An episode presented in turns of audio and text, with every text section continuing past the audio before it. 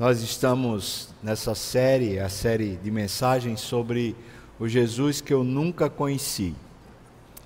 E nós vamos hoje tratar sobre a missão de Jesus. O Eugene Peterson, ele escreveu um livro chamado A Maldição do Cristo Genérico. E o que ele fala é que quando nós conhecemos Jesus apenas pela cultura, por aquilo que é popular, por aquilo que ah, comumente se fala, genericamente se fala, nós tendemos a construir, na verdade, um Jesus falso, um Deus falso, um ídolo, e não o Jesus de verdade.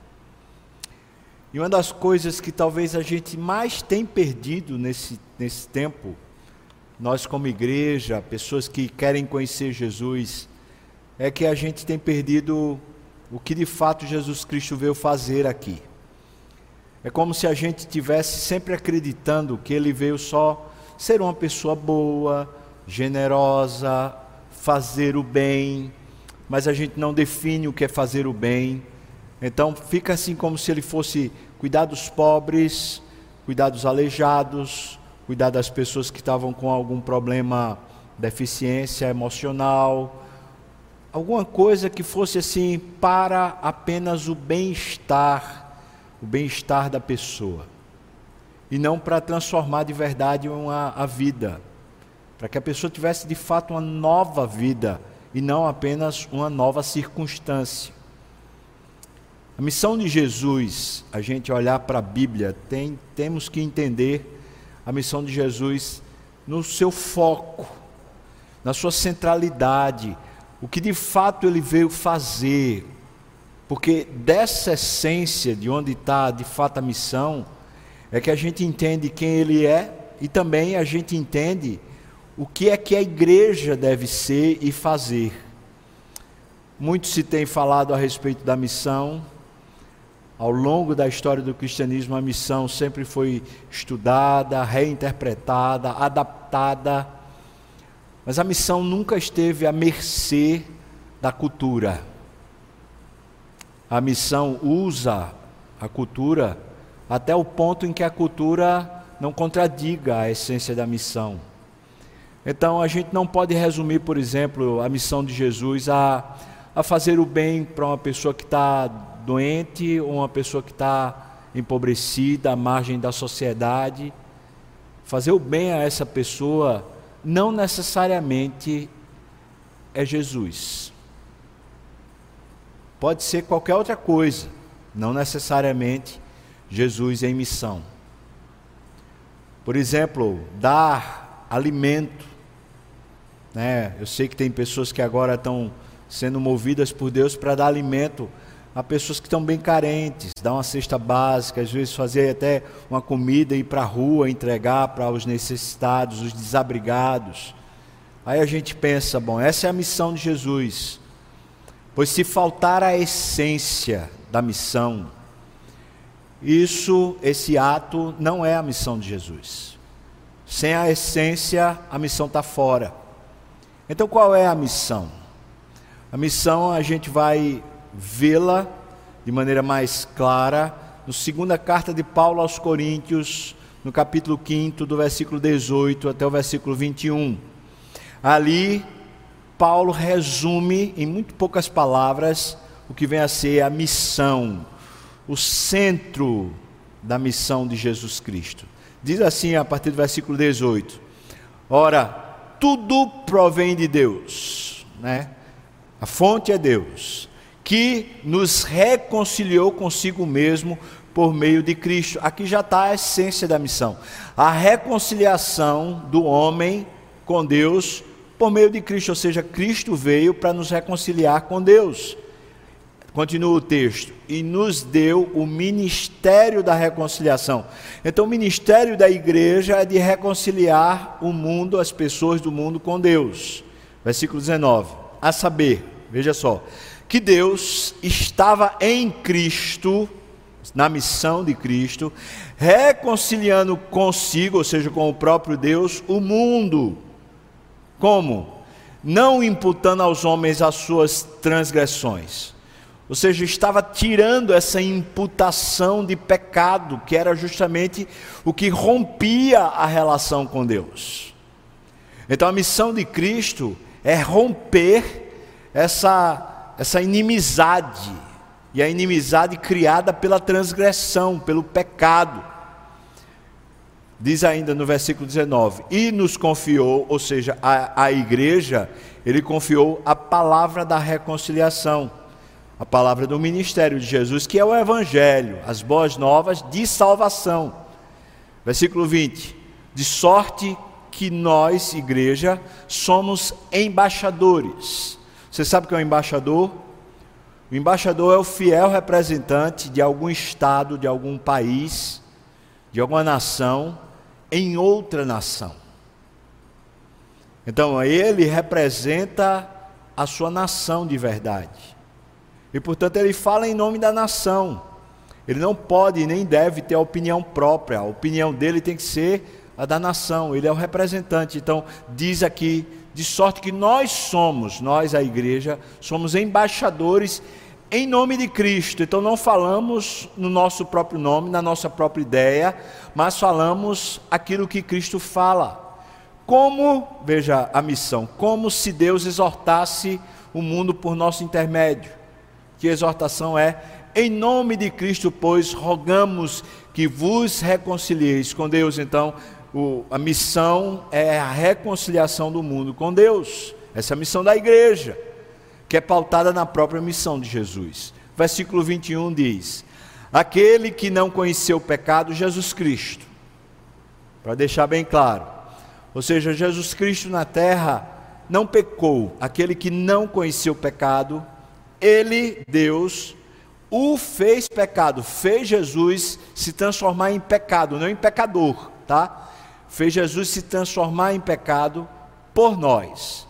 Ou seja, ele assumiu o nosso pecado, para que nele, em Jesus, fôssemos, eu e você, que fomos substituídos, foi levado o nosso pecado em Jesus, para que nele fôssemos nós feitos justiça de Deus.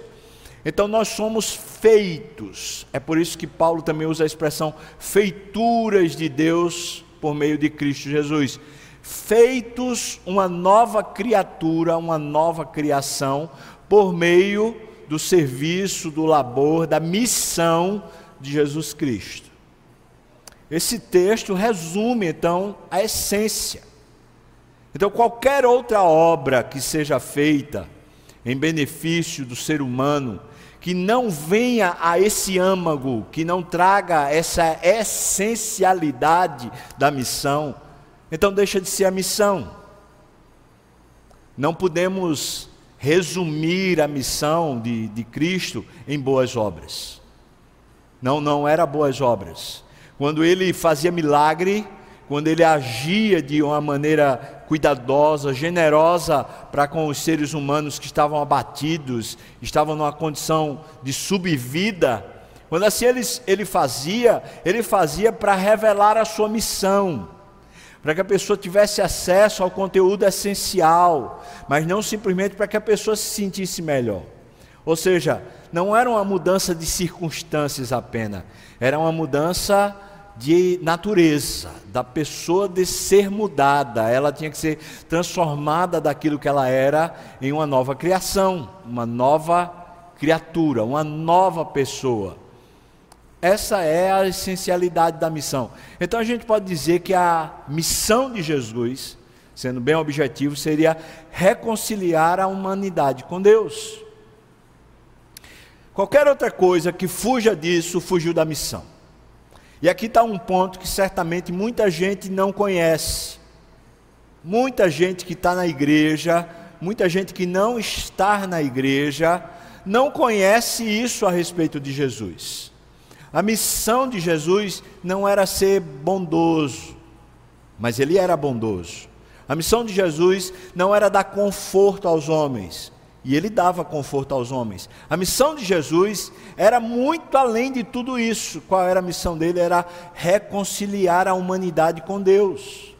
Em outras palavras, o interesse de Jesus quando veio aqui à terra era fazer você amigo de Deus. Entenda isso.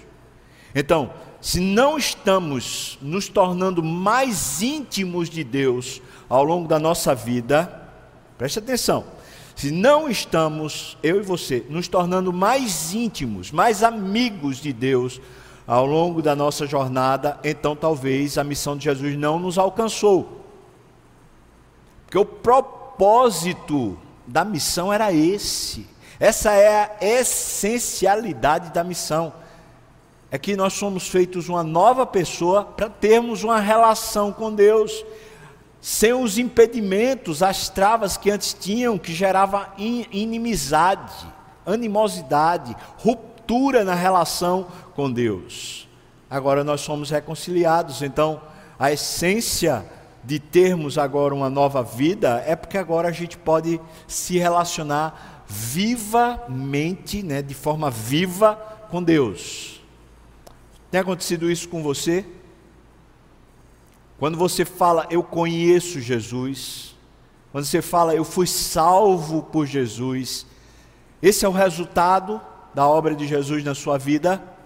Você agora é mais amigo dele, mais íntimo de Deus, você gosta de ouvir a voz dele, você busca o conselho dele, você tem, tem necessidade do namoro, do aconchego com Deus, aqueles momentos de você se sentir, sabe, tomado por ele e ele tomado de você, ou seja, ser um com ele, você tem tido isso em outras palavras, trocando em miúdos, em práticas, você tem prazer em meditar, em conhecer a palavra de Deus?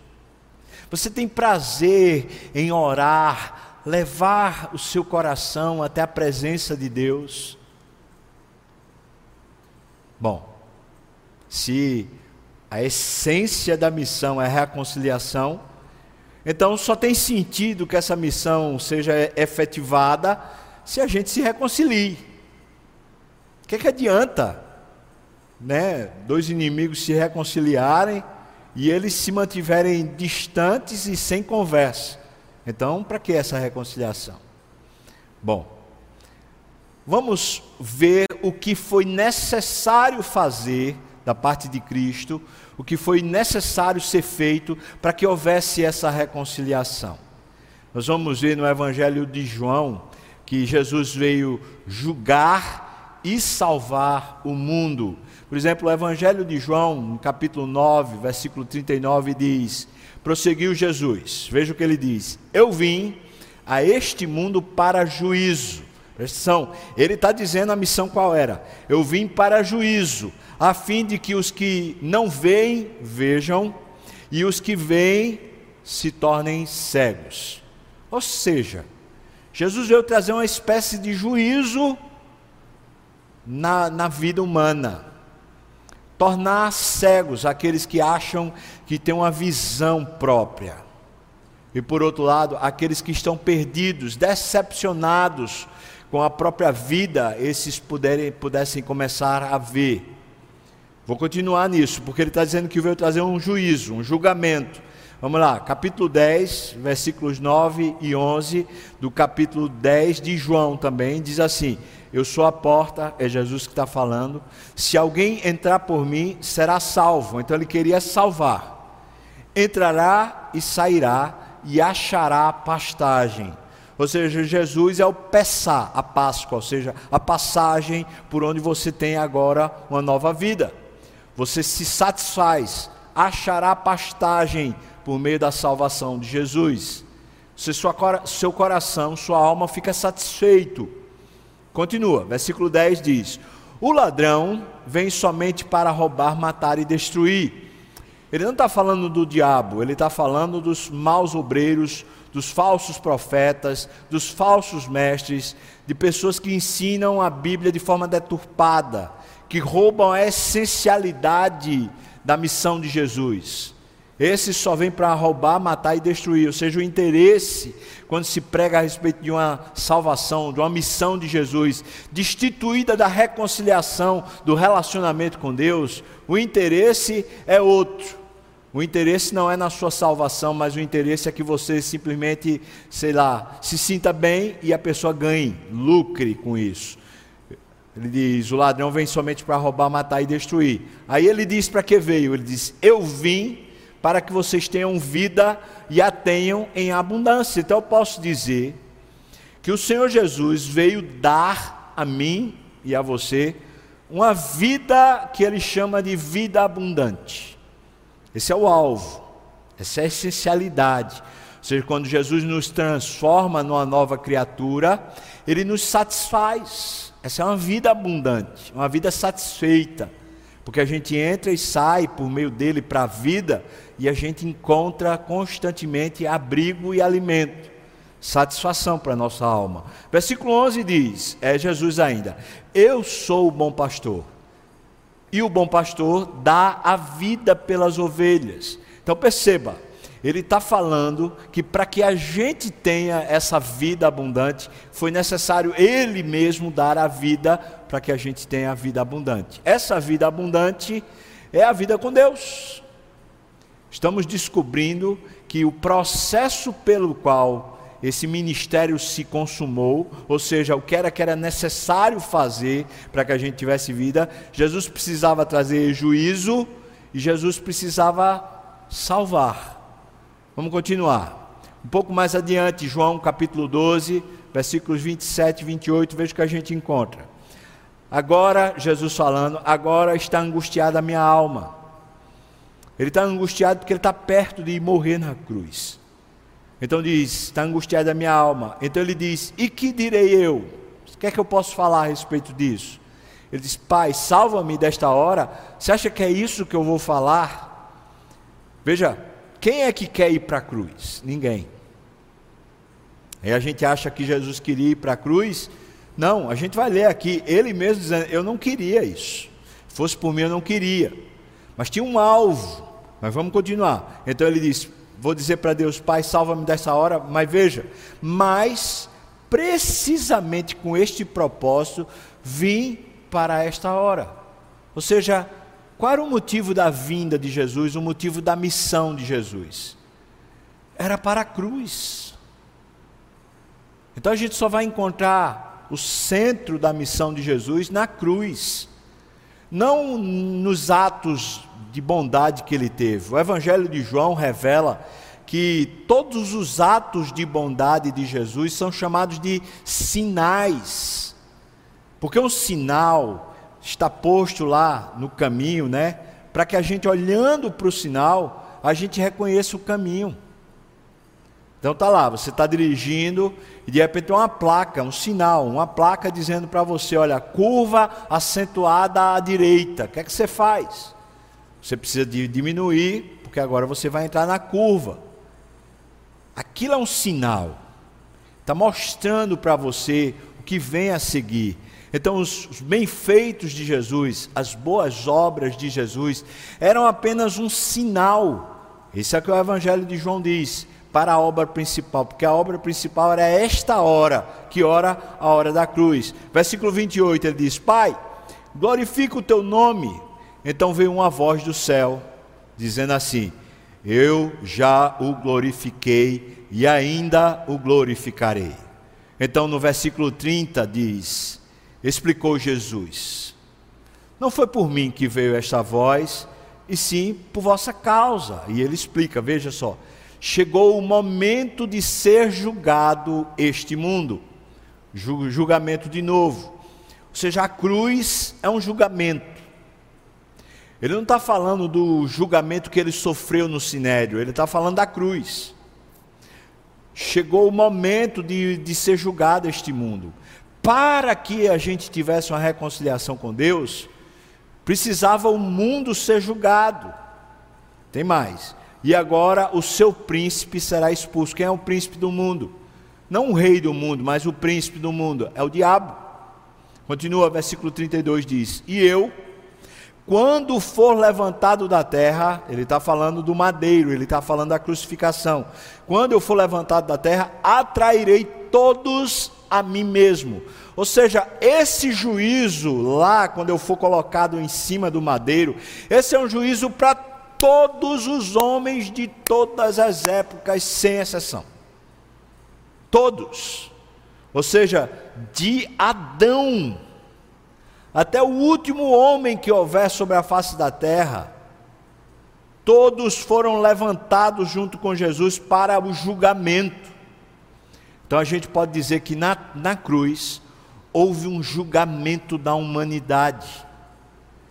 Por que esse julgamento? Porque havia uma inimizade, havia um rompimento de relação com Deus. E se Deus é justo, se Deus é santo, se Deus é bom, se Deus é perfeito, não sei como é que você crê em Deus, mas eu estou colocando aqui os adjetivos que são próprios de Deus, aquilo que caracteriza Deus. Ora, se Deus é bom, se Deus é justo, se Deus é santo, se Deus é amoroso, estava rompido em relações conosco, então, você acha que quem era o faltoso? Deus? Você acha que Deus era que estava sendo intransigente conosco? Você acha que Deus é que estava de alguma maneira sendo é, mimado? Estava ficando chateado sem razão? Não. Se Deus sendo justo, santo, perfeito, bondoso, amoroso, se Ele rompe relação conosco, é porque de fato nós tínhamos uma falta vital, uma falta essencial. Ele está dizendo isso: quando eu for levantado, eu atrairei todos a mim mesmo. Versículo 33. Isto dizia, significando de que gênero de morte estava para morrer. Para que não haja dúvida, então ele estava falando sobre a sua crucificação. Continua, João capítulo 12, versículo 46 a 50. Veja ele falando mais ainda um pouco sobre a missão. Ele diz: Eu vim como luz para o mundo, a fim de que todos aqueles que creem em mim não permaneçam nas trevas. É outra maneira dele usar aquela expressão que ele usou no capítulo 9 quando ele diz: Eu vim para juízo, a fim de que os que não veem vejam, e aqueles que veem se tornem cegos. Ou seja, eu sou uma luz, e eu vim para que aquele que crê em mim finalmente consiga ver, não permaneça nas trevas. Versículo 47 diz: Se alguém ouvir as minhas palavras, veja só, e não as guardar, essa é a condição. Ou seja, ouve o que ele vem ensinando, mas não se compromete com isso, não as guarda. Ele diz: Eu não o julgo, porque eu não vim para julgar o mundo, e sim para salvá-lo. Ou seja, o que julga o mundo é a crucificação, mas a missão dele é salvar. Mas aqueles que não recebem a obra dele, já estão julgados. Ele continua falando isso, hoje versículo 48 diz: Quem me rejeita e não recebe as minhas palavras, tem quem o julgue. Então haverá um juízo, e o juízo está lá na cruz. Olha, a própria palavra que eu tenho proferido, essa o julgará no último dia. Qual o último dia, irmão? O último dia é revelado em pelo menos três dimensões que você precisa entender. O último dia seria o nosso último dia aqui na terra ou seja, morremos, nós vamos para o juízo. Está lá escrito em Hebreus 9, 27. Ao homem está ordenado morrer uma só vez, depois disso segue-se o juízo. Então vai ter um juízo para nós, assim que nós morrermos. Esse é o último dia. O último dia também pode se referir à volta do Senhor Jesus, quando finalmente tudo vai acontecer de uma vez só. Então, o último dia. Mas o último dia também é a cruz de Jesus, uma vez que ele atraiu todos os homens a si mesmo. É isso que ele está falando. É, a minha palavra o julgará no último dia, versículo 48. É a minha palavra que não está sendo guardada, que vai julgar aqueles que não guardam a palavra nesse último dia. Portanto, na, na cruz também.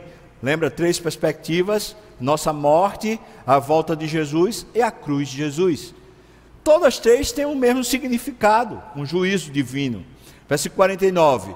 Porque eu não tenho falado por mim mesmo. Aí a razão por quê? Porque eu não tenho falado por mim mesmo, mas o Pai, esse que me enviou, esse me tem prescrito o que dizer e o que anunciar. Então, versículo 50. Eu sei e sei que o mandamento de Deus é a vida eterna. Então eu posso dizer que o propósito da vinda de Jesus, à medida que ele ensinou tudo o que ele ensinou e viveu tudo o que ele viveu, até ir para a cruz, para lá haver esse julgamento, o propósito é para que a gente tivesse vida abundante e a gente tivesse vida eterna. Portanto, a gente dizer salvação, uma vez que ele diz que trouxe juízo para o mundo e também ele trouxe salvação para o mundo, a salvação é tanto a vida abundante como a vida eterna. São adjetivos, são sinônimos mesmo, da mesma condição.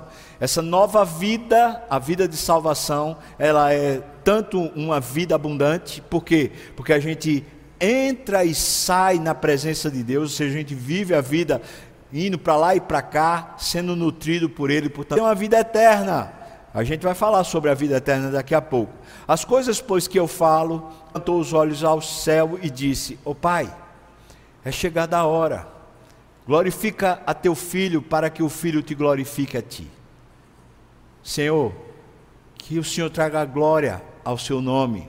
Continua assim como lhe conferiste autoridade sobre toda a carne. Está falando que Deus tinha conferido a Jesus autoridade sobre toda a carne. A fim, olha qual é o propósito da autoridade, a fim de que ele, ele Jesus, conceda a vida eterna a todos os que lhe deste. Ou seja, o propósito da obra, a essência da obra, a essência da missão, é que a gente tenha a vida eterna. A vida eterna, daqui a pouco a gente vai falar um pouco mais, para a gente entender o que é. Mas vamos lá, versículo 3. E a vida eterna é esta. Começa a desvendar para nós. Que te conheçam a ti, o único Deus verdadeiro. Ou seja, a vida eterna é conhecer Deus. E uma das coisas particulares no hebraico, eu sei que isso aqui está escrito em grego, mas na mente hebraica o conhecimento diz respeito a essa intimidade a essa relação que vai se tornando cada vez mais profunda, uma relação do dia a dia. Então ele está dizendo que a vida eterna, ou seja, a vida que Cristo veio dar para a gente, é para a gente conhecer a Deus, para se relacionar com Deus. Não diz respeito ao nosso pós-morte, não, preste atenção.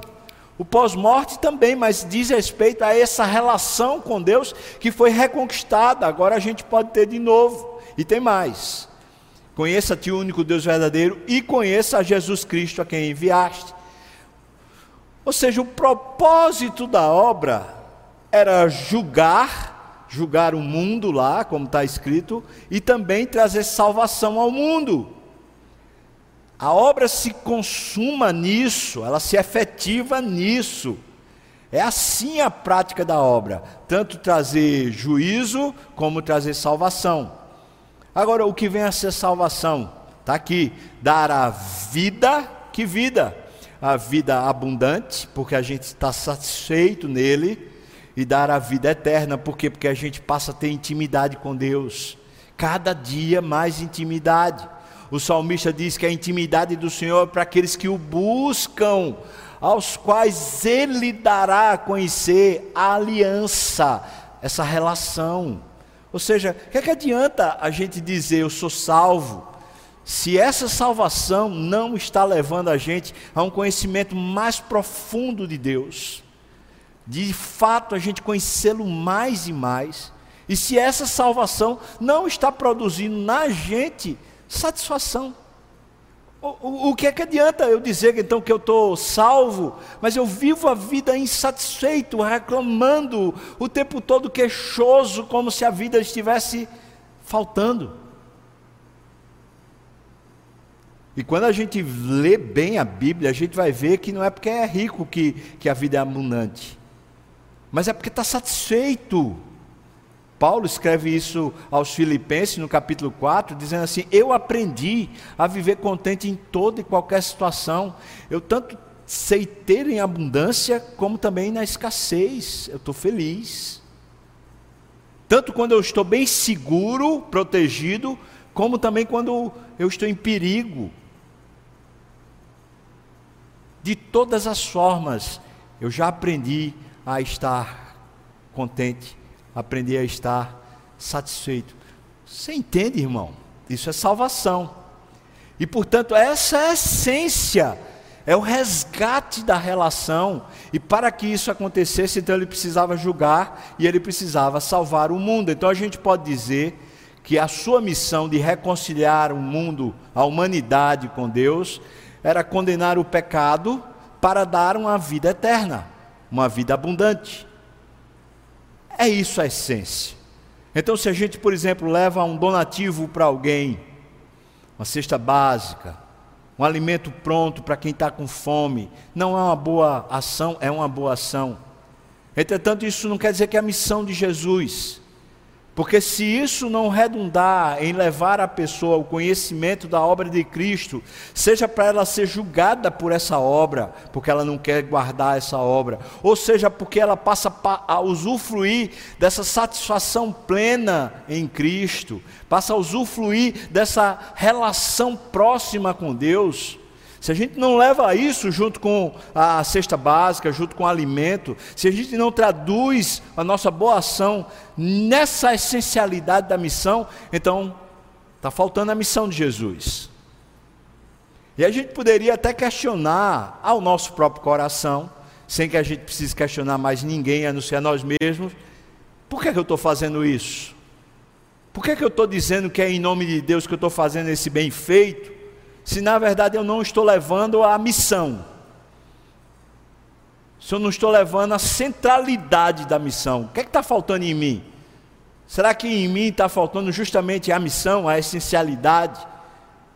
Isso percorre todas as nossas coisas, porque seja lá o que a gente estiver fazendo, se a gente não está levando Jesus e a missão dele, como ele falou lá em Paulo falou lá em 2 Coríntios, que nós somos agora embaixadores, falando por meio de Cristo, né? Falando em nome de Cristo. Ora, é, essa é a missão dele. É, é isso a centralidade. E não tem outra coisa. Absolutamente não tem outra coisa. Então vamos entender os termos que a gente acabou de usar: condenar o pecado e dar vida eterna ou da vida abundante. Vamos tentar, tentar entender esses termos. Primeiro, condenar o pecado. O que é o pecado? Normalmente na nossa cultura, mais uma vez a questão da cultura, nossa cultura a gente entende pecado como sendo alguma coisa de imoral. E normalmente a gente entende como sendo alguma coisa ética, comportamental. Isso é a ponta do iceberg. Você sabe que um iceberg só revela 10% de, no, de 100% do seu corpo, ou seja, 90% do seu corpo está submerso. Então, quando alguém pratica uma imoralidade, pratica uma coisa antiética, uma corrupção, uma mentira, um vício, uma, uma manobra que se faça, que seja irregular, quando, quando aparece a prática, tem ali 90% escondido. Então, o que é o pecado? O pecado está revelado lá nas Escrituras, em Gênesis capítulo 3.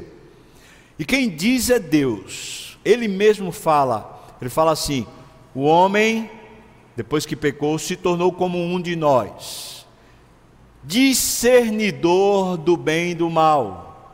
A expressão conhecedor do bem e do mal. Ou seja, o que foi que aconteceu com o homem? E essa é a essência do pecado. O homem resolveu definir para si mesmo o que é que vale a pena e o que é que não vale a pena. O homem se independeu de Deus, o homem cortou relações com Deus para definir a sua própria vida. Isso é o pecado. Agora a gente entende por que precisava de uma reconciliação. Porque o homem resolveu dizer: Olha, Deus, eu não preciso mais que o Senhor defina o que é bom e o que é mal para mim, porque eu mesmo quero definir o que é bom e o que é mal para mim. E a maneira popular da gente viver a relação com Deus, essa maneira cultural é assim. A gente vive mais ou menos assim. Eu quero escolher o que é bom para mim.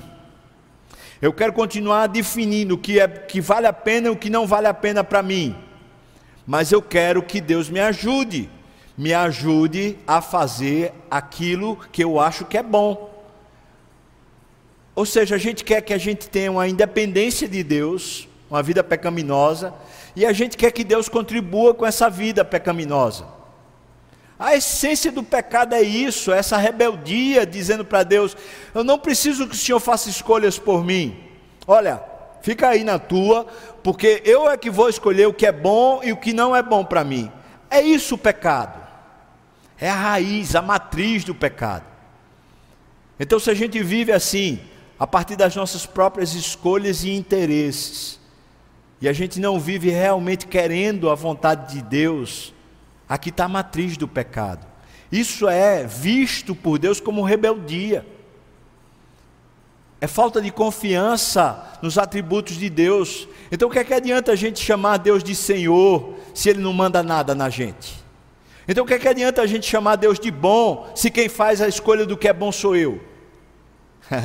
Você percebe? a essência do pecado, ou seja, os 90% que estão escondidos do iceberg, que estão debaixo d'água, está dentro do nosso coração.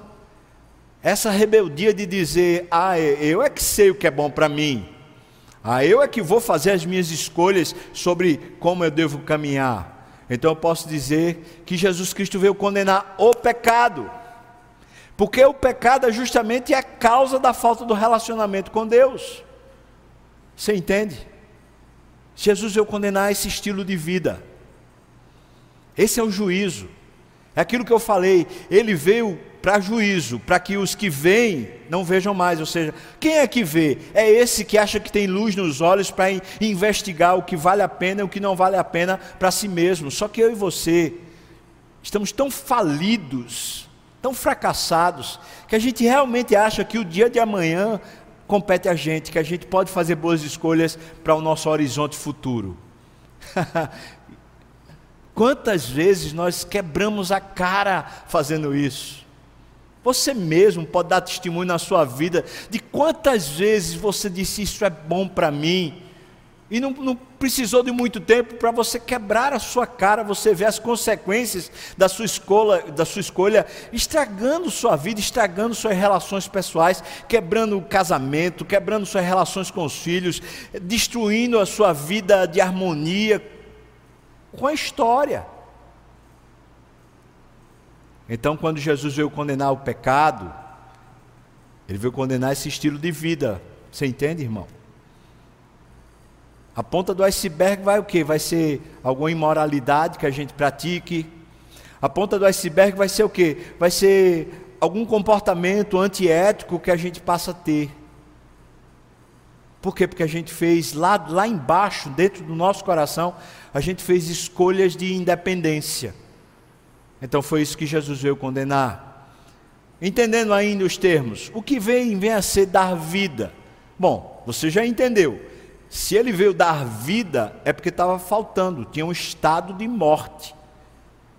Então, para que dar vida se a pessoa está tá bem?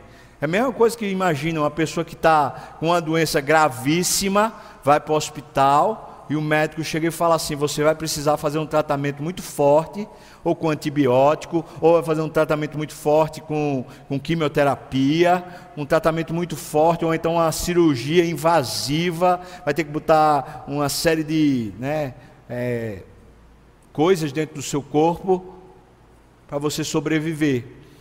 Ora, essa intervenção para dar vida é porque você está morrendo. Então, o que é dar vida? Pressupõe-se o estado em que nós nos encontrávamos. Se Jesus Cristo está dizendo que na missão dele ele veio dar vida a nós, então ele reconhecia e percebia, Deus, claro, o estado que nos encontrávamos.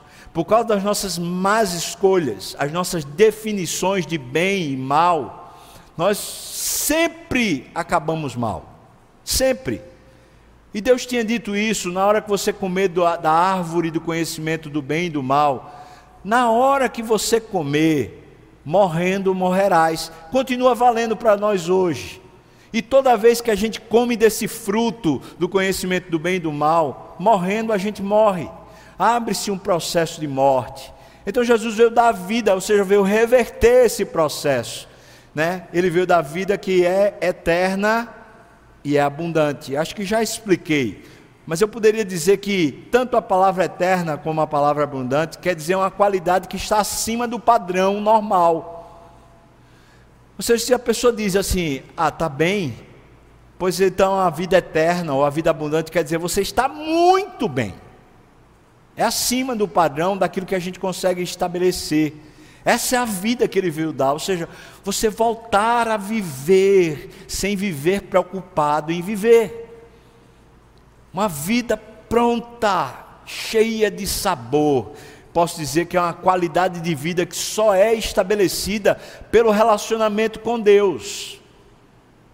Então, vida eterna, palavra eterna, especialmente no hebraico, essa palavra não diz respeito a uma longevidade, a uma quantidade limitada de tempo. A palavra eterna quer dizer uma qualidade de vida, uma qualidade que é definida por Deus. É essa vida que Jesus veio dar. Então ele veio julgar e condenar o pecado. Pá! Esse estilo de vida independente de Deus. E o que é que ele veio fazer mais? Ele veio dar vida ao moribundo, a quem estava morrendo, cada vez mais se consumindo pelas próprias escolhas que fizera. Ele veio dar vida, uma vida, uma qualidade de vida, uma vida eterna, uma qualidade definida por Deus e não a qualidade definida pelo próprio homem. Essa é a missão de Jesus. Então a gente pode dizer que Jesus veio ao mundo para refazer o relacionamento entre o homem e Deus, a fim de que o ser humano possa ter novamente uma vida de qualidade real. Ele veio refazer a nossa relação com Deus, para que a gente tenha vida de verdade. Esse é o propósito da salvação. Esse é o propósito da missão. É refazer a nossa vida. Então não adianta a gente dizer, eu estou salvo, se a vida não foi refeita, se a relação com Deus não foi refeita. Não adianta. É como se a gente estivesse se enganando a respeito da missão. É por isso que eu falei que tem muita gente que não conhece a missão de Jesus. Conhece a história, mas não a missão porque vive como se ainda não tivesse essa relação com Deus, e vive como se ainda não tivesse essa exuberância, essa abundância de vida, uma vida satisfeita. Jesus então faz isso julgando o pecado e dando a vida eterna. Duas coisas que eu queria que você pensasse. Como? A Bíblia faz questão de ressaltar para nós que Jesus veio como enviado. Essa palavra enviado é, no, no grego é, é traduzida para o português como apóstolo. Mas essa palavra enviado também, no Velho Testamento, é traduzido como Cristo, o enviado. Alguns textos para você pensar aí sobre isso. Por exemplo, João 4:34, João 5:24, 30, 36, 37, 38. João 6, 29, 38, 39, 44, 57. João 7, 16, 28, 33. João 8, 16, 18, 26, 29, 42. João 12, 44, 45, 49, João 13, 20, João 14, 26, João 16, 5, 20 e 21. Veja, alguns textos que mostram que Deus é quem enviou Jesus. Ser Jesus veio como enviado. Isso faz parte da essência da missão. Não há um protagonismo dele. Não é assim, eu decidi e vou fazer. Porque ele veio dar uma vida, justamente uma vida de relação com Deus. Então a missão está dentro da relação com Deus, como um enviado de Deus. A gente poderia dizer Jesus Cristo como aquele que é enviado, por exemplo, João 3, 28, 34, 10, 36, 11, 42, 17, 3, 8, 18, 21, 25, são textos que ressaltam isso. Mas Jesus também é, agora falando para a igreja, para a missão da igreja, ele é aquele que envia, preste atenção, porque nós somos é, enviados por Cristo para o mundo. Em alguns textos que ele envia a gente, então seria João 4,38, João 13, 16, 20, João 15, 26, 16, 7, 17, 18, 20, 21. Perceba. É Jesus que nos envia na missão igual à missão dele. A missão onde não há protagonismo humano, mas há sim uma submissão, uma sujeição à vontade de Deus. Vamos ver isso de uma maneira um pouco mais clara, para a gente entender como funciona. A gente entendeu o que é que tinha que ser feito. Agora, como é que funciona essa missão? João 5, 36 a 38 diz assim: Mas eu tenho maior testemunho do que o de João, Jesus falando. Porque as obras que o Pai me confiou, presta atenção onde está o protagonismo. As obras que o Pai me confiou para que eu as realizasse, essas que eu faço, testemunha ao meu respeito de que o Pai me enviou. Ou seja, o grande centro é o Pai, e não o indivíduo em si. Ele queria revelar o Pai, para que a missão não fosse ela mesma, na, na, medida que ela fosse executada, ela mesma fosse contrária ao alvo, à essência da missão. Se a missão, a essência da missão, o resgate da relação, então a execução da missão tinha que ser justamente na relação com Deus. Continua, João 5, 36 a 38, veja.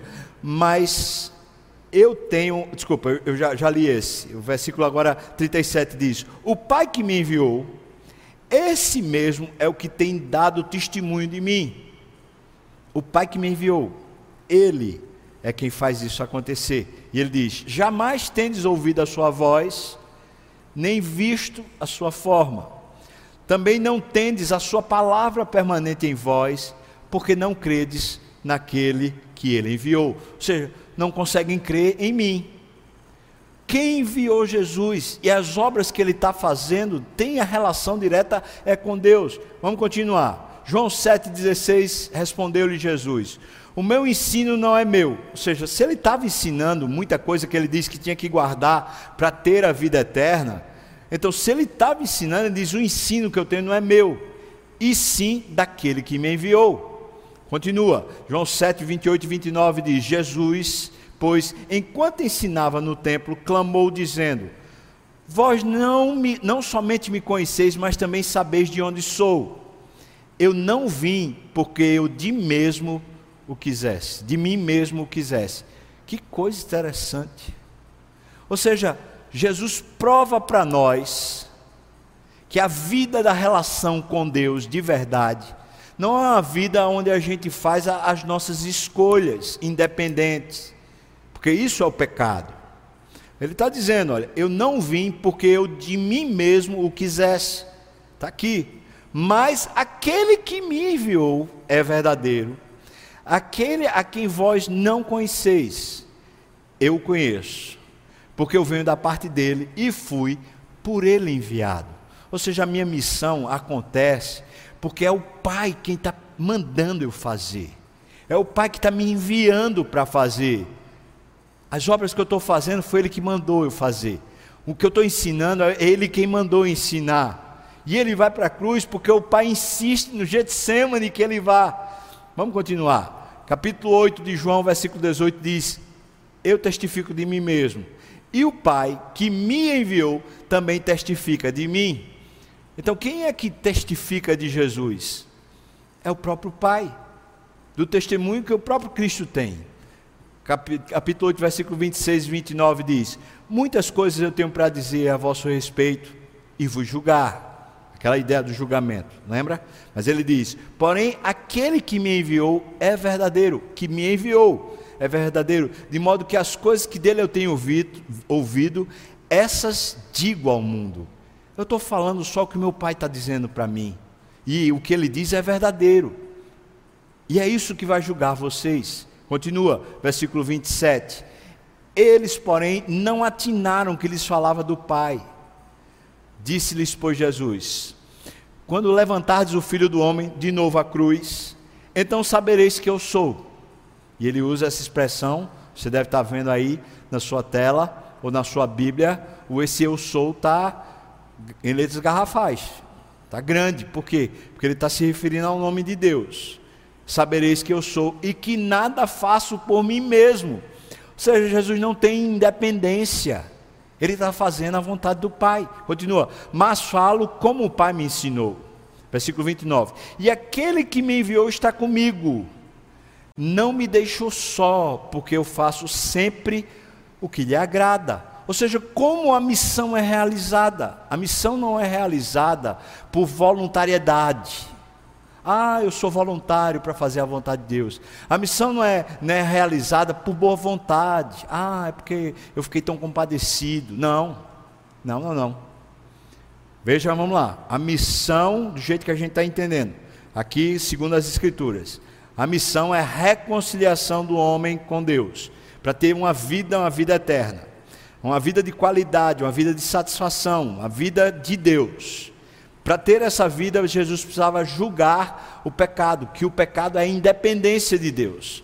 Então, para a missão ser realizada, de verdade, a missão de Jesus, a missão da igreja, não pode ser independente de Jesus, nem pode ser independente de Deus. Nem ele fez assim. Ou seja, ninguém pode ser o protagonista da missão. A missão não pode surgir dos nossos próprios interesses e dos nossos próprios sonhos. Mas a missão nasce justamente da relação com Deus, da dependência de Deus. Podemos dizer que Jesus veio ao mundo para refazer o relacionamento entre o homem e Deus, a fim de que o ser humano possa ter novamente uma vida de qualidade real. Isso a gente já falou. Julgando o pecado, Jesus fez isso e dando a vida eterna. Então, como? Sendo enviado por Deus. Submissão. E por quê? Por que ele fez isso se o texto mesmo diz para nós que ele não queria fazer? Não que eu mesmo quisesse, ele mesmo diz. É porque ele ama a Deus. Então a gente pode dizer que a missão é realizada quando a vontade de Deus é finalmente revelada para nós, na nossa vida, e por amor a Deus a gente a faz. Não porque a gente acha interessante, ou porque a gente está condoído, ou porque a gente está cheio de compaixão, ou porque a gente diz que tem que ser feito, nada disso é motivo real. Porque não dá para poder a gente pensar que a missão de Jesus foi feita na essência do pecado, cujo a essência é a independência de Deus. Para ser a missão, precisava ser totalmente dependente de Deus, e é isso então que Jesus vem e revela para nós.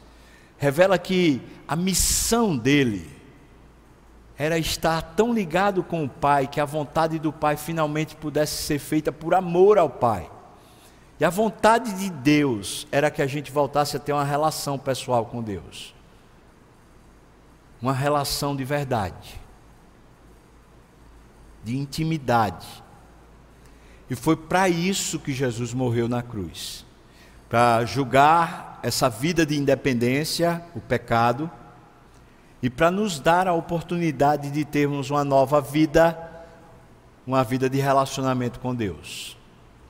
Domingo que vem eu vou começar uma nova série, Passos para uma vida com Deus. É o tema da nova série a partir do domingo que vem. Mas eu queria que você pensasse, primeiro, numa instância mais pessoal. Você tem vivido a missão de Jesus em você? Você tem aproveitado a relação com Deus? Nesses dias onde a gente se sente só, se sente confinado, trancado, nos dias de insegurança, onde a gente vê tantas notícias preocupantes, seja na área da saúde, tanta gente morta, ou seja na área, na área do governo, a instabilidade que gera tudo isso. Esses dias onde a gente está sendo afetado no nosso bolso, a gente não sabe se o emprego continua, alguns já estão desempregados, não sabe sobre o dia de amanhã. Nesses dias onde as circunstâncias estão querendo realmente nos sufocar e parece que o inimigo está de braço dado com essas circunstâncias. Nesses dias, a missão de Jesus entrou na sua vida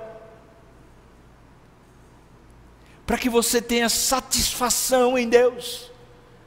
Pense comigo, aquele que não poupou ao seu próprio filho, Deus não poupou, não fez conta, Ele entregou o seu próprio filho. Será que agora, porventura, Ele não nos dará graciosamente, com o próprio Cristo, todas as coisas? Você acha que Deus não vai cuidar de você amanhã? Mas essa satisfação, essa vida eterna, esse gozo da vida abundante, tem a ver com a sua intimidade com Deus e não com as circunstâncias. Quando as circunstâncias finalmente se fecham e cercam a gente e deixam a gente assim, meio em trevas, é o ministério de Jesus que dá luz ao nosso coração. Quando a gente não consegue ver mais nada, é o ministério de Jesus que julga e traz finalmente visão para nós. Você está vendo? É dentro do ministério dele que nós temos essa nova vida. É por causa do ministério dele que a gente tem essa nova vida. Então eu pergunto para você, numa instância pessoal, você tem essa vida? Esse é o ponto. Você tem essa satisfação que não precisa de fazer coisas para estar feliz. Ah, não precisa ter dinheiro para poder estar feliz. Não precisa ter umas férias lá no Haiti ou no Haiti nessas dessas praias paradisíacas para poder você se sentir bem. Você não precisa ter aquele sonho realizado para você estar pleno de satisfação. Porque não precisa. Porque o ministério de Jesus lhe alcançou. Ele veio julgar essa vida de pecado que tinha, que existia em nós, e veio dar uma vida abundante, a vida eterna. Eu quero aplicar na segunda perspectiva. Porque o texto que a gente leu no começo de 2 Coríntios fala: E ele nos confiou, ou ele nos deu o ministério da reconciliação, de sorte que nós somos embaixadores de Deus, como se Deus exortasse o mundo por nosso intermédio, dizendo: reconciliai-vos já com Deus. Então eu pergunto para você nessa segunda, na segunda questão: você tem vivido a missão de Cristo? Ora, se nós somos o corpo de Cristo, a única maneira da gente viver de verdade na terra é é fazendo a missão dele. Você tem levado pessoas a descobrirem Jesus como sendo esse maravilhoso conselheiro, esse Deus forte, esse Pai da eternidade, esse príncipe da paz. Você tem descoberto e levado pessoas a descobrir isso. Estou desafiando a igreja do Senhor, estou desafiando você que é daqui da igreja pretendo as graças. Comece a levar o Evangelho você tiver interesse em, em, ter mais recursos, talvez lições para poder ensinar sobre Jesus, olha, procura a secretaria daqui da igreja. O pastor Léo vai começar a dar aulas no Evangelho de Marcos para você levar essas lições para pessoas que você queira evangelizar. Eu sei que nesse tempo tem pessoas sendo salvas. Eu sei porque elas estão falando comigo estão entrando em contato comigo dizendo: Olha, eu comecei a assistir o momento de pastoreio, eu comecei a assistir os cultos porque alguém deu o link e agora eu quero também esse Jesus. E quando a gente voltar ao nosso culto lá, junto, todo mundo tal, essas pessoas que estão agora começando a dizer: Eu quero essa vida, essa vida de Cristo, por seu intermédio, elas vão precisar que você as acolha Pega ela pela mão, começa a ensinar a vida de Jesus para elas. É por isso que a gente vai no Evangelho de Marcos. Mas eu estou chamando você para viver a missão de Cristo, não a sua missão. Se Ele colocou você naquele trabalho, se Ele colocou você naquela família, se Ele colocou você naquelas circunstâncias, se foi Ele quem colocou, então preste atenção. A missão que está lá não é sua, é de Deus. E você vive a missão de Cristo como, como Cristo viveu, se sujeitando, guardando as mensagens do Pai, guardando as ordens do Pai e revelando o Pai ao mundo. Vá lá e revele, evangelize, leve pessoas a Cristo. Esse é um momento sobremodo oportuno. Eu estou chamando esse tempo de quarentena como o tempo da ceifa, o tempo da colheita. Está na hora da gente trazer muita gente para Jesus.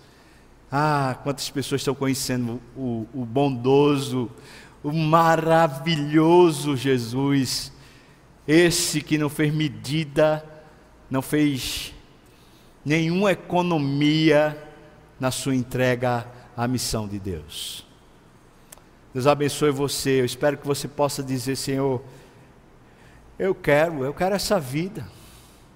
Eu quero essa vida, essa vida que eu entro e saio nas experiências pelo portal que é Jesus. Eu quero ter essa vida abundante, essa satisfação plena. Eu quero abandonar essa coisa de, ah, eu é que sei o que é bom para mim, e quero viver debaixo da escolha de Deus. Deus, o que é que o Senhor acha que é bom para mim? O que é que o Senhor me indica para fazer na minha vida? Viver submisso a Deus, de verdade. Você topa?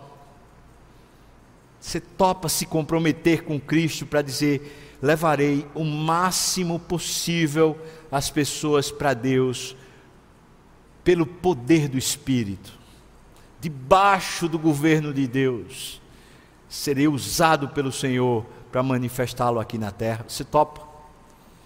Vamos orar. Ó oh, Senhor, que Deus maravilhoso que tu és. Que coisa tremenda, Senhor, tu fizeste em nosso favor através do teu filho. Nós precisamos demais de ti, Senhor Deus. Sem ti nós não somos nada e nem podemos fazer nada. Mas na nossa vida nós temos tido o privilégio de conhecer Jesus e ser salvo por Ele. Agora nos ajuda, Senhor, porque tantas vezes a gente tem perdido a alegria da salvação, tem perdido o privilégio de depender do Senhor, fazendo escolhas erradas. Temos perdido, Senhor Deus, a sensibilidade de levar a mensagem para outras pessoas. Nos ajude, Deus, nos levante toca-nos, faz de novo a gente cheio de fogo, cheio de alegria, prontos para fazer o que o Senhor quer, Pai. Nos abençoa assim, eu te peço, no nome de Jesus. Que a graça do nosso Senhor e Salvador Jesus Cristo, o amor de Deus, o nosso querido e amado Pai, comunhão, consolo, a bênção, poder, o avivamento do Espírito venha sobre nós, o povo do Senhor, não só agora, mas até quando o Senhor voltar e nos tomar para si. Aleluia. Amém.